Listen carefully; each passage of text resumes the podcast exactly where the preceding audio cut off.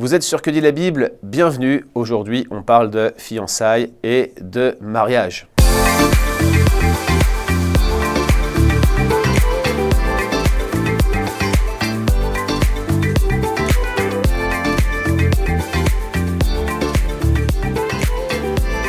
Sur Que dit la Bible, l'émission hebdomadaire du blog Le Bon Combat, et on a un nouveau sponsor, il fallait que je vous le présente, il s'agit du logiciel biblique Logos, un logiciel qui est utilisé par plusieurs centaines de milliers de personnes dans le monde et qui est très utile aux pasteurs et aux responsables d'église dont je suis pour la préparation des prédications, mais même pour l'étude de la Bible en général. Voici notre sponsor pour les prochains mois, au moins avec donc euh, Que dit la Bible et le logiciel biblique Logos. Voici la question qui nous a été envoyée. En Matthieu chapitre 1 verset 20, Joseph envisage de rompre ses fiançailles avec Marie, mais le verbe utilisé par Matthieu dans l'original grec signifie divorcer.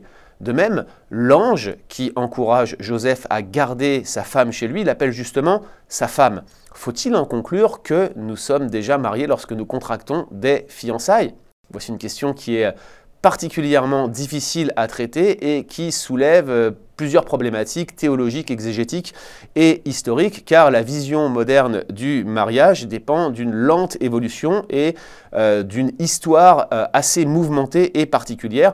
Aujourd'hui, on pourrait euh, conclure en disant que le mariage tel que nous le connaissons en Occident et en France en particulier est le fruit d'une sorte de compromis entre le droit canon catholique et le droit romain tel qu'il a, qu'il a évolué au fil des siècles, notamment durant la période médiévale. Donc c'est une affaire de compromis entre différentes sources légales. Le résultat, c'est qu'aujourd'hui, le mariage est perçu comme un contrat entre deux parties, un contrat qui est donc conclu à l'instant T, c'est-à-dire que c'est un, acte unique dans le temps, et euh, il a une vertu consensuelle, c'est-à-dire qu'il nécessite un accord entre un homme et une femme. C'est donc un contrat légal, un acte légal, et ce n'est pas réellement ainsi que le mariage était perçu dans l'Antiquité. Comment le mariage était-il perçu dans l'Antiquité? Eh bien, il était perçu comme un lent processus qui fonctionnait par étapes.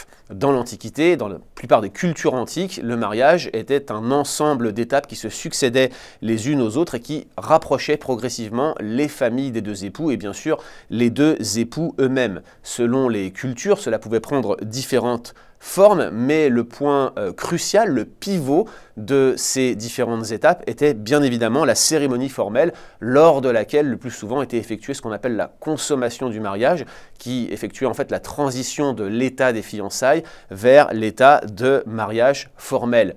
Or, il y a une trace de cette pratique dans l'Ancien Testament, lorsqu'en Deutéronome 22, il est fait mention des signes de la virginité que la famille de l'épouse devait produire en cas d'accusation qui paraissait être une accusation d'adultère ou en tout cas de non-virginité avant le mariage. Donc on produisait ces signes qui étaient la preuve que finalement le mariage avait bien été consommé, contracté formellement au moment de la consommation, c'est-à-dire au moment de la cérémonie, preuve de cette transition entre un état de fiançailles et un état marital.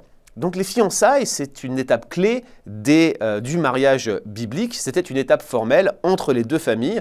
Elles s'engageaient ainsi à faire alliance et à unir les deux enfants afin de former une nouvelle famille au travers de cette union.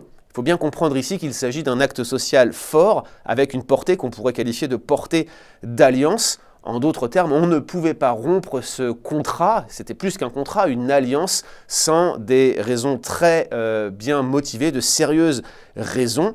Et les fiançailles, en tant qu'étape formelle et importante, faisaient partie intégrante du mariage juif. Voilà pourquoi Joseph utilise un verbe qui signifie en réalité divorcer, casser, lorsqu'il parle des fiançailles et que l'ange l'appelle sa femme en parlant de Marie. Ça ne voulait pas dire bien sûr que les fiançailles ne pouvaient pas être rompues, mais il y a de sérieuses raisons de penser que l'avis des deux enfants, même s'il était consulté, n'était qu'une partie de la problématique. C'était bien une alliance entre les deux familles. Le consentement mutuel était présent, mais il allait bien plus loin que ce que nous entendons aujourd'hui lorsque nous parlons de fiançailles ou de mariage. Ainsi, les fiançailles faisaient bien partie intégrante du mariage en tant qu'un processus à étapes et on comprend pourquoi aujourd'hui les fiançailles sont perçues comme euh, un accord entre deux parties qui, en quelque sorte, précède le mariage, mais on ne lui donne qu'une valeur consultative, symbolique ou même précontractuelle. Ça n'a pas vraiment l'impact que ça avait dans les cultures antiques, notamment celle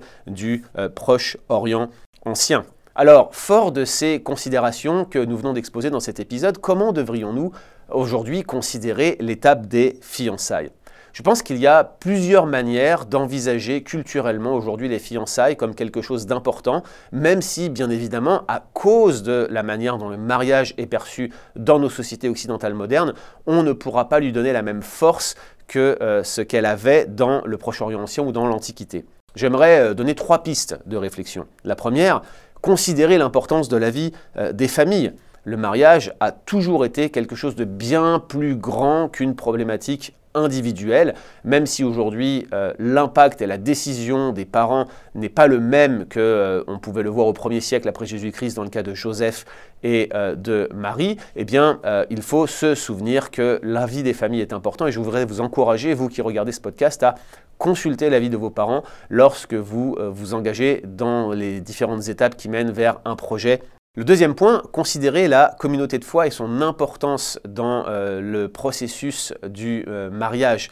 Nous vivons à une époque où la séparation de l'Église et de l'État, notamment en France, fait que bien souvent euh, l'Église est vécue comme une sorte d'option dans la décision de se marier. C'est une cérémonie supplémentaire éventuellement, c'est un vernis supplémentaire, éventuellement une couche religieuse, mais en réalité le témoignage de la communauté de foi est important. L'Église devrait être impliquée dans la décision d'alliance que constitue le mariage afin de ne pas le restreindre à un simple contrat individuel privé entre deux parties. Et puis, euh, considérer enfin les fiançailles comme un engagement formel de se marier, un engagement qui ne devrait pas être rompu sans cause réelle et sérieuse. Ainsi, les fiançailles sont euh, bien plus qu'une promesse que l'on se fait dans l'intimité d'un repas ou autour d'un verre de champagne. C'est quelque chose qui nous engage et qui nous met face à nos responsabilités devant Dieu.